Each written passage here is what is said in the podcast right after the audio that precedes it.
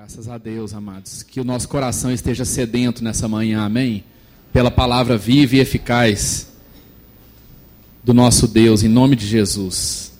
É, a gente queria repartir com vocês aqui um texto que está lá em, no livro de Mateus, capítulo 9. Eu diria que você abrisse lá. Mateus 9, versículo 35 diz assim: Jesus ia passando por todas as cidades e povoados, ensinando nas sinagogas, pregando as boas novas do reino e curando todas as enfermidades e doenças. Ao ver as multidões, teve compaixão delas, porque estavam aflitas e desamparadas, como ovelhas sem pastor. Então disse aos seus discípulos: A colheita é grande, mas os trabalhadores são poucos. Peçam, pois, ao Senhor da colheita que envie trabalhadores para a sua colheita. Amém. É, 1 Pedro, capítulo 2, versículo 4. 1 Pedro 2, 4. À medida que se aproximam dele, a pedra viva, rejeitada pelos homens, mas escolhida por Deus e preciosa para ele, vocês também estão sendo utilizados como pedras vivas na edificação de uma casa espiritual para serem sacerdócio santo, oferecendo sacrifícios espirituais aceitáveis a Deus por meio de Jesus Cristo. Versículo 9. Vocês, porém, são geração eleita, sacerdócio real, nação santa, povo exclusivo de Deus, para anunciar as grandezas daquele que os chamou das trevas para a sua maravilhosa luz. Antes vocês nem sequer eram povo, mas agora são povo de Deus, não haviam recebido misericórdia, mas agora a receberam. É, capítulo 21 do Evangelho de João, versículo 15. Vou passear um pouquinho na Bíblia aí hoje. João 21, 15. Depois de comerem, Jesus perguntou a Simão Pedro: Simão, filho de João, você me ama mais do que estes? Disse ele: Sim, Senhor, tu sabes que te amo. Disse Jesus: Cuide dos meus cordeiros. Novamente Jesus disse: Simão, filho de João, você me ama? Ele respondeu: Sim, Senhor, tu sabes que eu te amo. Disse Jesus: Pastorei as minhas ovelhas. Pela terceira vez ele lhe disse: Simão, filho de João, você me ama? Pedro ficou magoado por Jesus lhe ter perguntado pela terceira vez: Você me ama? E lhe disse: Senhor, tu sabes todas as coisas e sabes que eu te amo. Disse-lhe Jesus: Cuide das minhas ovelhas.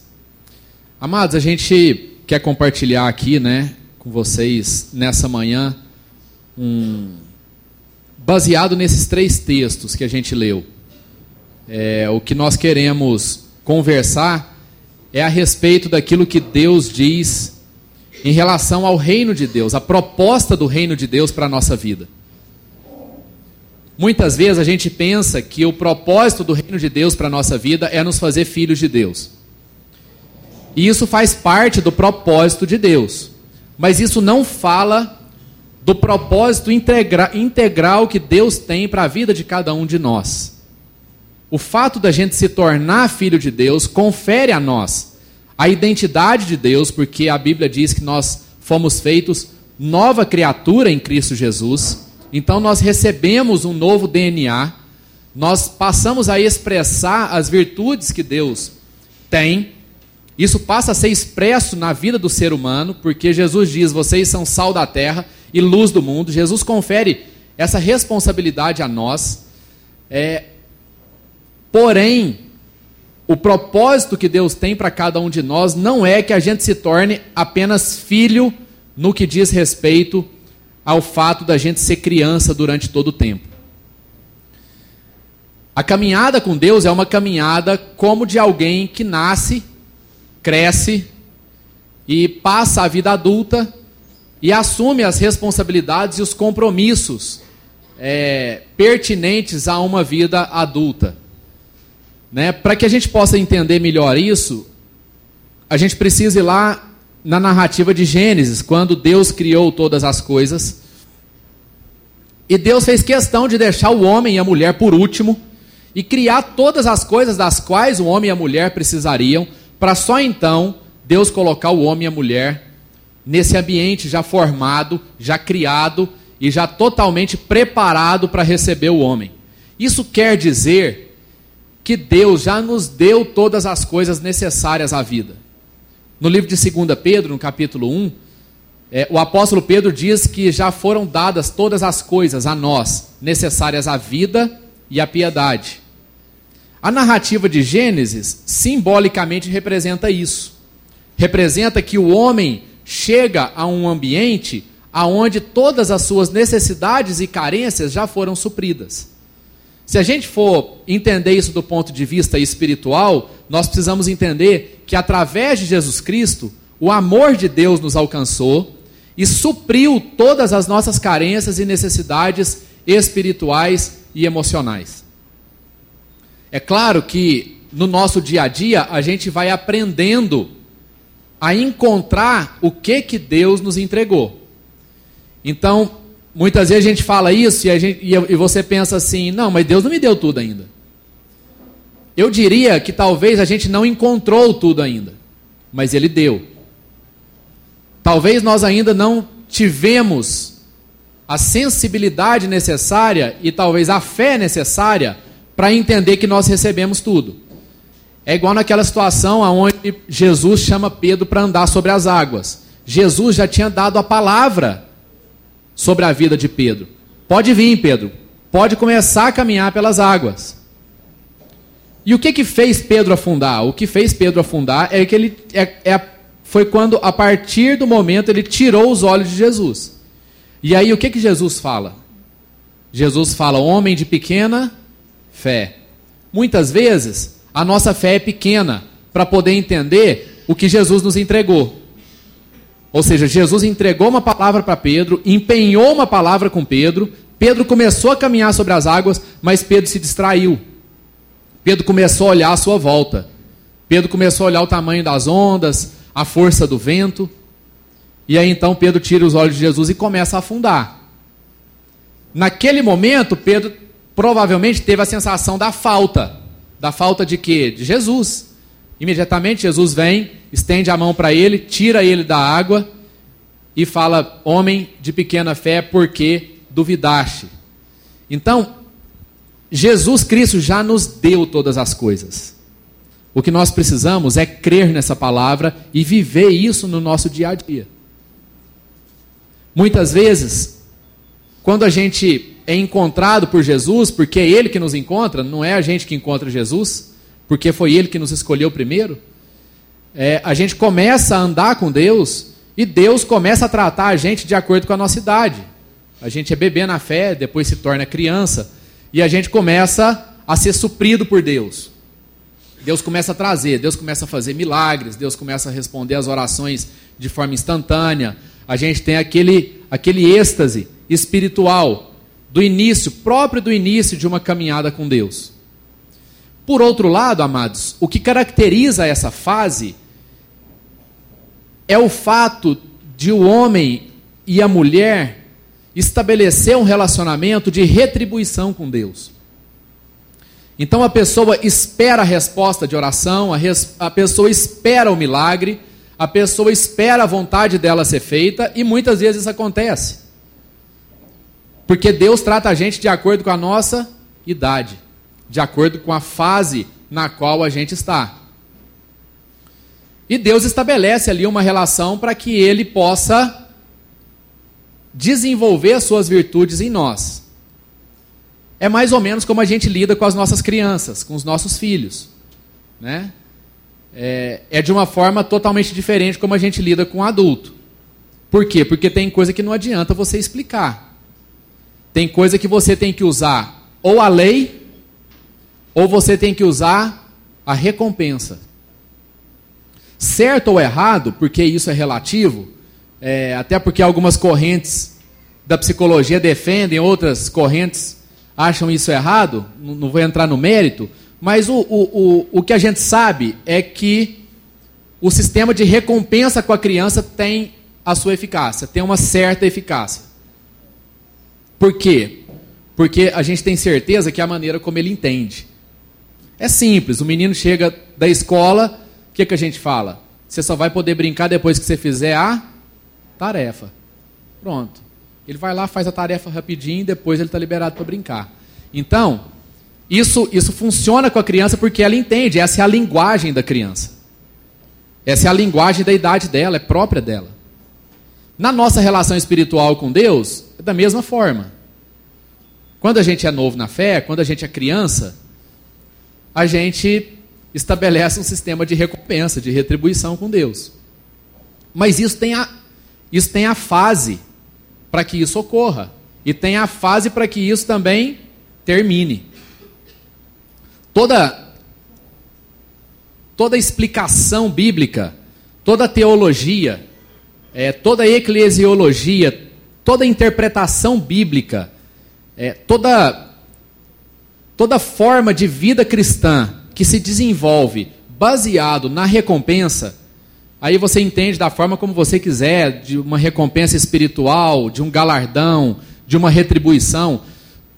Toda corrente teológica que se baseia nisso, que tem como base isso, não oferece maturidade às pessoas que creem nela. As pessoas têm a tendência de ficar com a consciência, com o sistema da sua mente, do seu coração, vinculado à retribuição e à recompensa. Então a gente continua a viver com Deus, se recusando a sair dessa fase de vida. E Deus muitas vezes está falando assim para a gente: ó, você cresceu, você precisa sair de casa, você precisa ir para a faculdade, você precisa estudar, você precisa começar a trabalhar, você precisa começar a constituir família. E a gente fica assim com Deus: Deus, mas o Senhor não me deu aquele brinquedo do jeito que eu queria. O Senhor não fez o negócio lá no tempo que eu precisava. Deus com um tipo de assunto com a gente e a gente com outro tipo de assunto com Deus. Ou seja, existe uma, uma tendência do ser humano procrastinar, adiar essa fase de emancipação. Não é uma emancipação de Deus, mas é uma emancipação que fala da transição da vida de criança para a vida adulta. Entre essas duas fases existe a fase da adolescência, que é a fase das crises, né? É a fase das definições. E muitas vezes a gente se recusa a sair dessa fase. E aí a gente fica naquele conflito. Igualzinho um adolescente tem um conflito com os pais, a gente fica no conflito de adolescente com Deus. Deus, mas não pode, é assim que é certo. Eu, eu, eu tô te falando, é desse jeito que funciona, eu tenho certeza que é assim. E o pai vai lá, não, meu filho, é assim que funciona isso vai acontecer assim, toma cuidado. Não, pode ficar tranquilo que eu sei como é que funciona. Eu estou lá na escola, eu estou lá com meus amigos, eu sei, está dando certo. E a gente fica teimando com Deus, e Deus querendo ensinar a gente, educar a gente, para que a gente passe a vida adulta e a gente se recusa a fazer isso. Por que, que a gente está falando isso, amados? Porque isso tem a ver com amor, isso tem a ver com o entendimento de amor de Deus.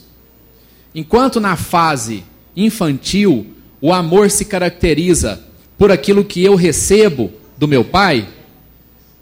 Na fase adulta, o amor se caracteriza em relação àquilo que eu consigo repartir e compartilhar a partir daquilo que eu recebi do meu pai.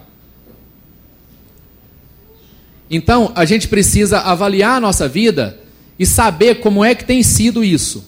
Eu sou uma pessoa que expresso amor mais por aquilo que eu recebo ou mais por aquilo que eu entrego, ou mais por aquilo que eu sirvo, que eu compartilho, que eu reparto com as pessoas. Se eu sou uma pessoa que é caracterizada por demandar toda hora, por, por, por imprimir uma certa pressão para receber qualquer tipo de coisa que for, então é porque provavelmente a gente está vivendo ainda essa fase infantil.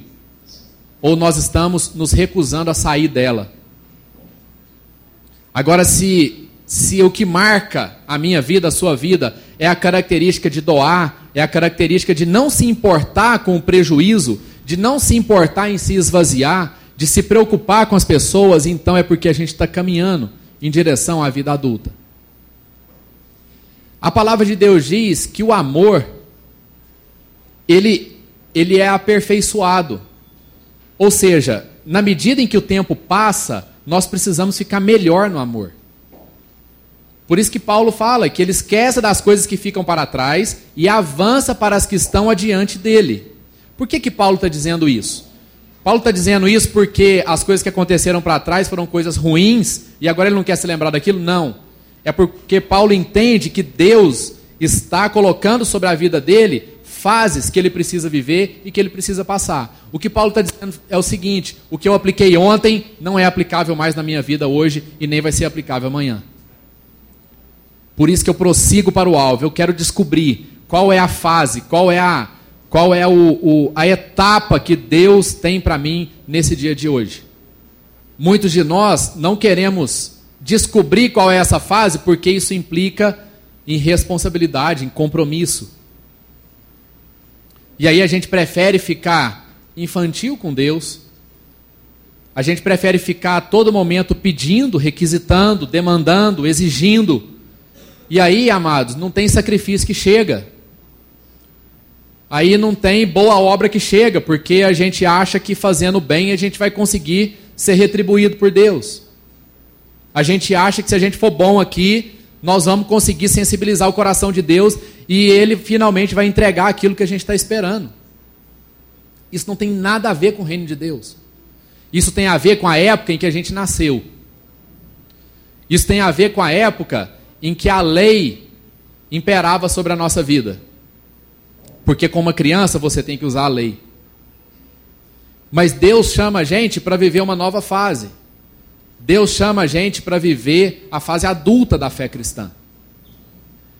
No livro de 1 Coríntios, Paulo exorta a igreja e diz assim: Olha, era para vocês estarem comendo alimento sólido. Mas até hoje eu estou precisando dar a papinha para vocês, o leite porque vocês não amadureceram. Então isso, isso indica que o reino de Deus, no reino de Deus estava implicado o aperfeiçoamento dos santos. Em 1 João, no capítulo 2, a Bíblia diz que o amor está aperfeiçoado no nosso coração quando nós cumprimos os mandamentos de Deus.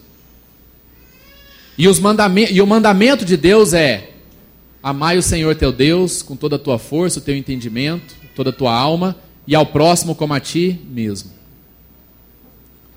Na medida em que a gente nega esse mandamento, isso indica que o amor não está aperfeiçoado.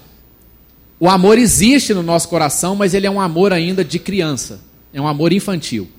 É o amor que pensa no benefício. É aquela pessoa que tem a necessidade de a todo momento estar se sentindo amada. Com o mínimo de, de de deslize que uma pessoa dá com ela, ela se sente uma pessoa rejeitada, ela se sente uma pessoa esquecida, ela não se sente amada. Isso é próprio da criança, que precisa, a gente precisa estar ali afirmando isso a todo momento, para que essa criança seja uma criança bem resolvida. Então chega o momento em que Deus diz assim para nós: olha, está na hora de você sair da minha casa. Está na hora de você. Isso, Deus não está falando que Ele está deixando de ser pai mas Deus está ensinando a gente a chegarmos à maturidade de uma vida adulta. E eu queria ler no livro de 1 Coríntios, capítulo 13, um trecho que Paulo fala muito claramente sobre isso. Indicando que a fase de menino, ela tem uma hora né, para passar. É, 1 Coríntios 13, versículo 11. Nesse texto aqui, Paulo está falando sobre o amor. É, ele vem falando o que, que é o amor. E ele vem falando o que, que é o amor do ponto de vista do amor aperfeiçoado, da vida adulta. Então ele fala assim: o amor é paciente. Criança não tem paciência. O amor é bondoso, não inveja, não se vangloria, não se orgulha, não, não maltrata, não procura seus interesses. O amor tudo sofre, o amor tudo crê. É difícil você explicar isso aqui para uma criança. Então, Paulo estava falando aqui numa perspectiva de amadurecimento. E aí, no final, quando ele para de falar do amor, ele diz assim no verso 11: Quando eu era menino, falava como menino, pensava como menino e raciocinava como menino. Quando me tornei homem, deixei para trás as coisas de menino. Amados, Deus está querendo nos fazer homens e mulheres e querendo que a gente deixe as coisas de menino para trás. Amém? Deus está querendo trazer maturidade no nosso coração. Deus quer que a gente caminhe na nossa fé cristã. E o que que isso tem a ver com o texto que a gente leu aqui de Jesus atendendo as pessoas? Isso tem a ver porque quando Jesus olha aquela multidão, as pessoas seguiam muito Jesus e ele estava trabalhando muito. Jesus olha aquelas pessoas e ele não diagnostica o problema daquelas pessoas como sendo a pobreza, como sendo a falta de assistência médica, como sendo a falta de dinheiro, como sendo a falta de trabalho ou de emprego. O diagnóstico de Jesus não foi esse. Jesus não lança sobre aquelas pessoas a culpa delas estarem naquela situação. Pelo contrário, a reflexão de Jesus é o seguinte: Jesus encheu seu coração de compaixão e de misericórdia, porque Jesus, ao invés de enxergar apenas as circunstâncias externas que aquelas pessoas estavam vivendo, Jesus enxergou o coração delas. E Jesus identificou que elas eram ovelhas que não tinham pastor. Eram pessoas que não tinham referência do que, que era o reino de Deus. Eram pessoas que antes de estarem sendo privadas na sua dignidade, com comida, com tratamento médico, estavam sendo privadas do que há de mais poderoso na face da terra, que é a mensagem do amor de Deus. E Jesus diz assim: os trabalhadores são poucos. Nós precisamos orar ao Pai para que o Senhor da colheita envie mais trabalhadores. Presta atenção, amados. Jesus identifica uma situação externa à igreja, porque a multidão não era a igreja. Jesus identifica uma situação externa à igreja, mas traz para a igreja a responsabilidade de tratar essa situação diagnosticada externamente. E aí eu gostaria que você fizesse essa reflexão lá nos tempos de Jesus e trouxesse essa reflexão para o contexto brasileiro que nós estamos vivendo nessa época. Ou seja, nós estamos diagnosticando uma condição externa, nós estamos vendo pessoas passando fome, nós estamos vendo pessoas é, sem tratamento digno na área da saúde, nós estamos vendo situações políticas extremamente complexas e deturpadas, deterioradas. E aí, quando Jesus viu isso, lá na época dele, quando Jesus viu isso, Jesus não apontou assim e falou assim: é culpa daquele povo lá. Culpa deles, que não, não respeitaram os princípios, não respeitaram a moral, não, Jesus fala assim, gente, é o seguinte: esse povo precisa de pastor. Esse povo precisa de gente que cuida deles. Amados, essa, essas manifestações de rua que estão ocorrendo, de maneira velada, ou talvez de maneira muito pequena, até expressa, mas principalmente de maneira velada, mostra o anseio do nosso país por pessoas que são corretas, por pessoas que amam a Deus por pessoas que têm princípios que são inegociáveis. As denúncias que estão sendo feitas ao redor do nosso país, na verdade, falam da esperança que o povo brasileiro tem de encontrar uma pessoa que teme a Deus acima de qualquer coisa.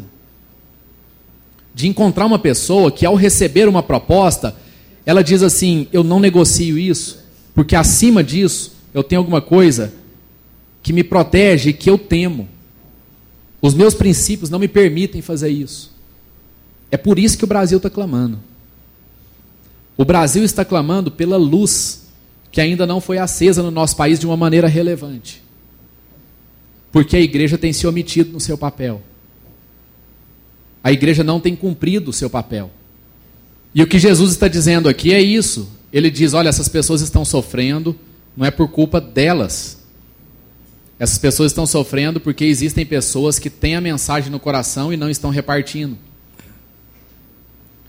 Então Jesus, Jesus não falou da condição degradada, Jesus falou da resposta que aquilo precisava ter. E ele diz: a resposta são trabalhadores. Amados, a igreja nunca precisou trabalhar tanto no nosso país quanto agora. Nunca precisou trabalhar tanto. A luz nunca precisou resplandecer tanto no nosso país quanto agora. A igreja precisa apresentar uma proposta de isenção. A igreja precisa apresentar uma proposta pelo país, pela cidade. A igreja precisa cumprir o papel dela. E logo após o texto que nós lemos aqui de Mateus 9, o que, que Jesus faz? Jesus bate nas costas dos discípulos e diz assim: Vocês já estão muito grandinhos. E agora eu vou enviar vocês, porque está na hora de vocês saírem da minha casa. É interessante que Jesus tinha acabado de chamar eles para o ministério. Jesus fez muita, muito pouca coisa junto com eles, com todos eles juntos. É o que a gente percebe ao longo dos evangelhos. No capítulo anterior, o texto está falando sobre a vocação de Mateus, sobre o chamado de Mateus. Jesus tinha acabado de chamar os seus discípulos. E ele diz: Vocês precisam ir. Eu vou enviar vocês. E vocês vão de dois a dois. E vocês vão falar da palavra do reino de Deus. Então Jesus está chamando a gente para sair da casa dele. Isso é um chamado, isso não é, isso não é um convite. A gente não vê os discípulos aqui discorrendo sobre isso. Jesus, mas será que é a hora mesmo? Jesus, não espera aí, eu não sei nada do que, que o senhor tem para falar. O senhor acabou de me chamar. Eu sou recém-convertido, eu não sei nada da Bíblia. Eu não fiz nenhum curso de capacitação, eu não fiz nenhum seminário. Eu não tenho experiência. Não, amado, Jesus não coloca nenhum tipo de pré-requisito. Que Jesus olha é o nosso coração. E diz: vocês precisam ir. Vocês precisam espalhar essa mensagem. E essa mensagem que Jesus entrega está lá em Gênesis também. Eu gostaria de ler com vocês no capítulo 1, no versículo 28. E nós vamos falar aqui sobre o chamado de Deus para a nossa vida, para todos, todos que estão aqui, sem exceção alguma. Gênesis 1, versículo 28. Deus os abençoou e lhes disse: Sejam férteis e multipliquem-se. Encham e subjuguem a terra. Dominem sobre os peixes do mar, sobre as aves do céu e sobre todos os animais que se movem pela terra. Há uma bênção de Deus sobre as nossas vidas. Não é sobre as vidas das pessoas que confessam Cristo como Senhor e Salvador. Não é, Adão e Eva aqui simbolizavam toda a humanidade. E Jesus e Deus abençoou Adão e Eva, e essa bênção está sobre todas as pessoas do mundo. Isso chama-se graça comum. É algo que não depende da minha confissão de fé. Isso é o que Deus fez, está lá, Ele não vai tirar. É por isso que a gente vê muita coisa ruim prosperando, porque existe isso aqui.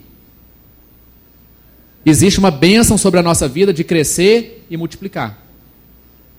Então, se a pessoa se empenhar naquilo que ela está fazendo, aquilo vai crescer e vai multiplicar. Independente se aquilo é para a honra e glória do Senhor Jesus ou não.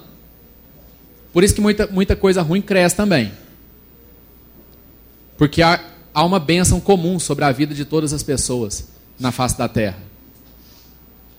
Só que, desgraçadamente, quando o pecado entrou na vida do homem, nós fomos desconectados dessa bênção. E aí o homem começou a usar essa bênção em benefício próprio. Quando o homem pecou, Deus não tirou essa bênção dele.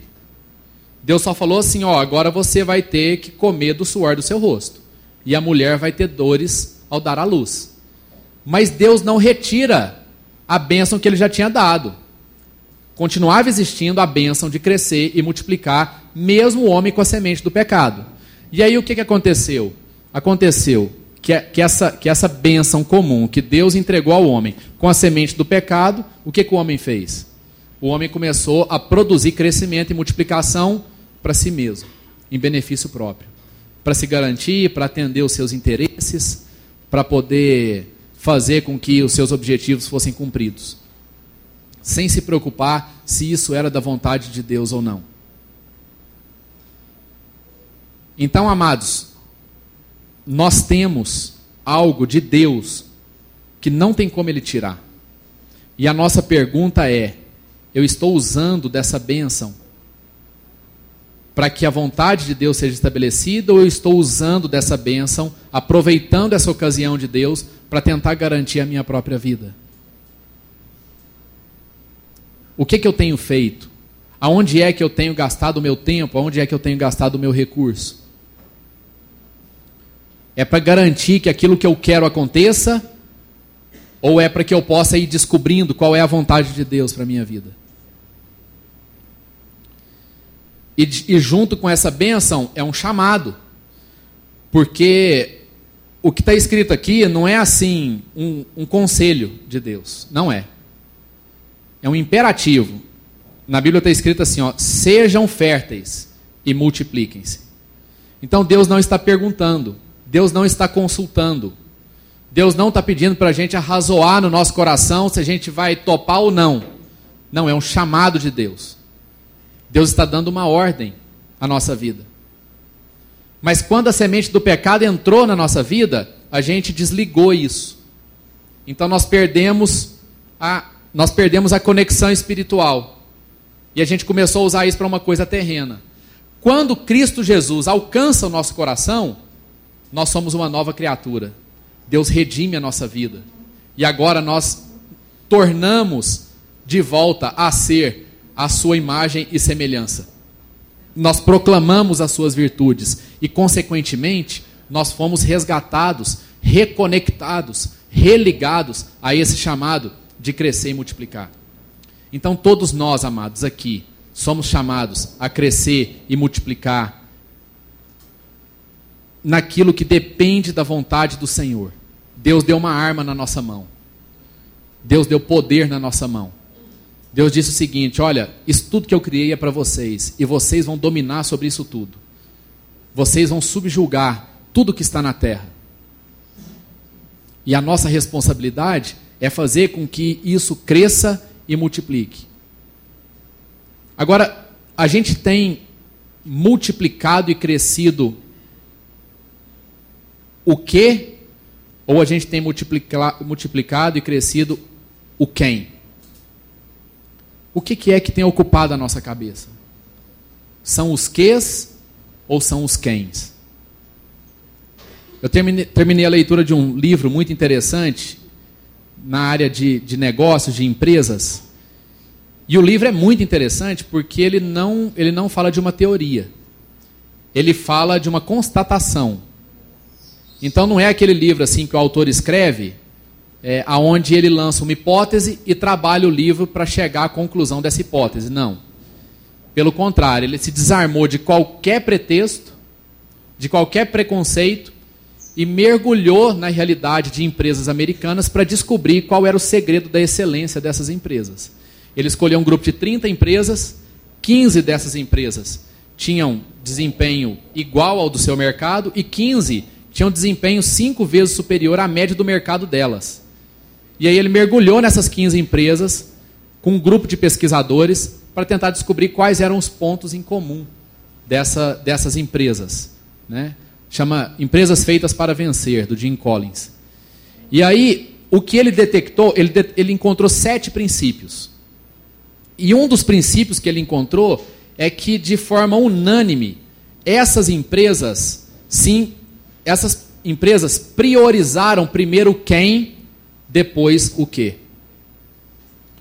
São empresas que primeiro definiram quem eram as pessoas, para depois saber para que rumo que elas iriam tocar o barco delas. Isso se traduz também nas nossas relações, né? Porque quando a gente vai lá, a gente quer casar, geralmente a gente procura uma pessoa que tem a ver com aquilo que é o meu objetivo de vida. Então eu projeto aquilo que eu quero, então eu tenho lá mais ou menos desenhado o que, que eu quero viver. Como é que eu vou, como é que eu quero estar daqui 15 anos, 20 anos? Eu vou ter três filhos, eu quero é, atuar profissionalmente em tal área, eu quero ter alguns títulos, eu quero morar em tal lugar, eu quero ter alguns carros, é, eu quero viajar bastante. E aí o que, que a gente faz? A gente fecha esse diagnóstico, essa, essa projeção, a gente fecha isso na nossa cabeça e aí a gente sai e diz assim: agora eu tenho que achar alguém que tenha a ver com isso.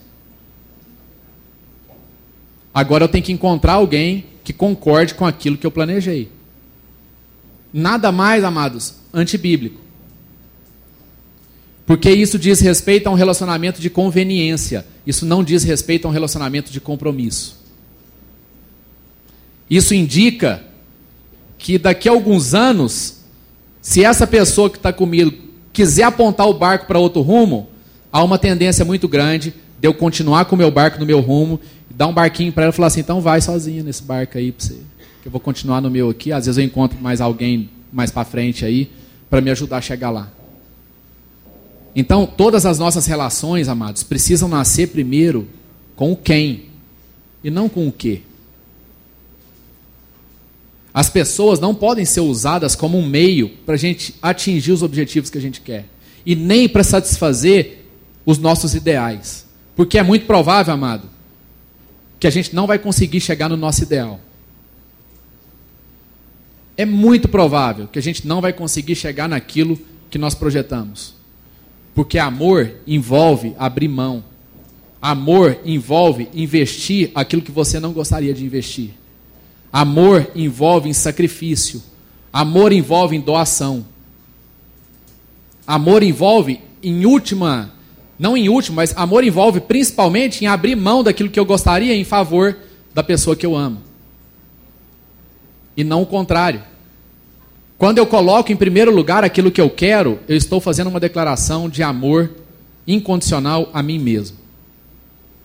Eu estou dizendo que não tem nada além disso ou acima disso que possa fazer eu desistir dessa ideia. E aí a gente começa a explorar as pessoas, a gente começa a usar as pessoas, a gente começa a abusar das pessoas. E a gente faz desse jeitinho com Deus também. A gente acha que Deus está a nosso serviço. Deus não está a nosso serviço. Deus não tem compromisso com as, com as, as vontades e os desejos que eu tenho para a minha vida. Ele não tem compromisso com isso. Deus tem compromisso em fazer de mim uma pessoa que é filho de Deus, que é filho dele. E todo o trabalho de Jesus Cristo, desde o momento em que ele começou o seu ministério até o momento em que ele terminou o seu ministério na terra, foi para fazer com que os discípulos estivessem sendo forjados com uma mente e com um coração que cuidava das pessoas. Jesus não ficou trabalhando ali com os discípulos, dando um brinquedinho mais sofisticado para eles, fazendo deles uma criança melhor. Não, amados. Jesus investiu na vida deles para que eles se tornassem adultos, homens, mulheres, pessoas que caminhavam com ele, que pudessem ter capacidade, maturidade de amar o próximo de não se importar consigo mesmo. Nós estamos lendo aqui em Mateus 9 uma situação do início do seu ministério. E Jesus estava comprometido com o quê? Com a expressão aperfeiçoada do amor de Deus. Essas pessoas estão sofrendo porque elas são ovelhas que não têm pastor. Jesus não estava preocupado com coisas. E lá no final do seu ministério, onde a gente leu, em João 21, Jesus já, já ressurreto.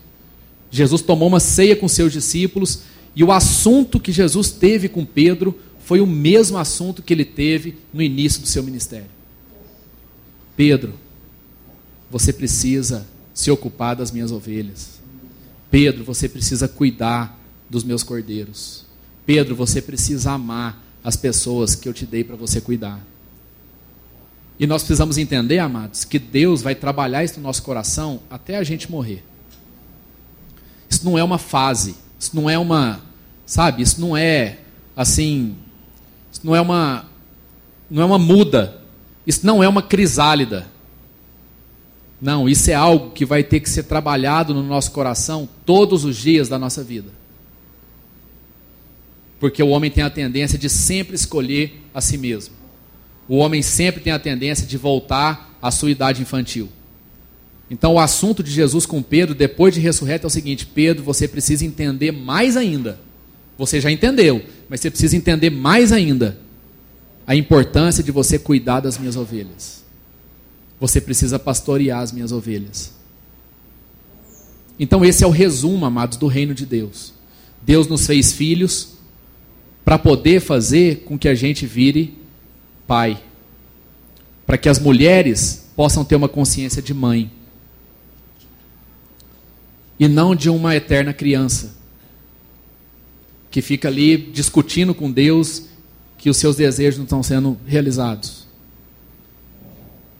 Nós estamos sendo chamados para sermos aperfeiçoados no amor. O amor precisa ser aperfeiçoado. Na medida em que a gente vai crescendo e acrescentando virtude à nossa vida, o nosso amor precisa ser mais puro, precisa ser mais parecido com o amor de Deus, com o amor de Jesus. Vamos fechar os nossos olhos. A gente queria ter uma palavra de oração. O clamor de Jesus ali em relação à vida daquelas pessoas era para que essas pessoas pudessem conhecer verdadeiramente o Pai delas. E a partir disso, toda situação social, toda situação de, de, de degradação social, econômica, de saúde, seria resolvida. Então, Deus nos confiou muitas coisas, amados. E muitas vezes, aquilo que Ele nos confiou ainda está retido. Ou não está sendo aplicado como poderia ser aplicado. Muitas vezes a gente está preferindo ser criança. Jesus está falando assim: está na hora de você sair. E a gente está se recusando a sair. Está na hora de você ter uma família. Está na hora de você crescer e multiplicar. E às vezes em nome da qualidade, às vezes por conta do ambiente, a gente fala assim, né? Não, não dá para ter filho nesse mundo, não. O ambiente está muito hostil. Amado, Jesus não colocou essa condição. Não existe isso na Bíblia. Eu entendo que é um desafio enorme para nós pais em relação à vida dos nossos filhos. Mas a Bíblia diz que aonde há medo, o amor não está aperfeiçoado. 1 João 4. Então, se o que está povoando o nosso coração é o medo, significa que nós não estamos agindo com esse amor aperfeiçoado. O medo, às vezes, está tá impedindo que a gente cresça, que a gente multiplique em todas as áreas que eu estou dizendo em relação aos filhos do ventre, em relação aos filhos do coração, em relação aos filhos espirituais. E a Bíblia diz que o perfeito amor lança fora todo medo, todo medo. E o desafio para nós nessa manhã é qual é a nossa resposta em relação ao chamado de Deus: crescei e multiplicai. Nós já fomos religados a esse propósito, a esse chamado. E eu gostaria que a gente se colocasse de pé, para que a gente possa orar. Porque esse chamado é para todos nós. Então, todos nós aqui estamos incluídos nisso. Não é um apelo só para quem quer, é um apelo inclusive para quem não quer. Amém, irmãos? Inclusive para quem não quer. É um chamado para todos nós um chamado de responsabilidade, de compromisso. As pessoas estão chorando, sofrendo, clamando, como ovelhas que não têm pastor. A ovelha é um dos animais mais bobos que existem. É por isso que ela precisa do acompanhamento do pastor. Ela não é igual um boi, uma vaca, que consegue ter senso de orientação. A ovelha não é assim. A ovelha precisa ter uma pessoa perto dela. Precisa ter uma pessoa para ser referência para ela. E quais são as ovelhas que a gente está deixando sozinha? Isso não é um chamado, amados, eclesiástico. Isso não é um chamado para quem quer estar à frente de alguma coisa, pregando aqui na frente. Isso é um chamado para todo cristão, porque todo cristão recebeu a bênção de Deus de crescer e multiplicar. Vamos fechar os nossos olhos. Pai, em nome de Jesus. Nós queremos te louvar e te agradecer pela palavra que o Senhor nos trouxe nessa manhã. Uma palavra desafiadora, uma palavra, ó oh Deus, que, que mexe conosco, que tira a gente do lugar. E é isso que o Senhor quer. O Senhor quer enviar pessoas aqui. O Senhor quer enviar homens e mulheres aqui para irem e conhecerem as realidades das pessoas que estão sendo privadas de viver a tua palavra. Assim como o Senhor enviou seus discípulos Nós queremos rogar ao Senhor, Pai, que o Senhor nos envie. Que o Senhor nos envie, que o Senhor aperfeiçoe o amor no nosso coração. Que a gente se recuse, Deus, a continuar como uma criança. Que a gente se recuse a ficar falando do Senhor de recompensa, de retribuição, de reconhecimento, de consideração. Não, Deus. O Senhor já nos amou por inteiro. O Senhor derramou e ofereceu o que havia de mais precioso para o Senhor, que foi o teu filho Jesus. E não há nada mais para ser dado. Nós queremos é conhecer o que foi dado, cada dia mais. Nós queremos conhecer aquilo que o Senhor nos deu. E a partir disso, Deus, nós queremos repartir, nós queremos compartilhar.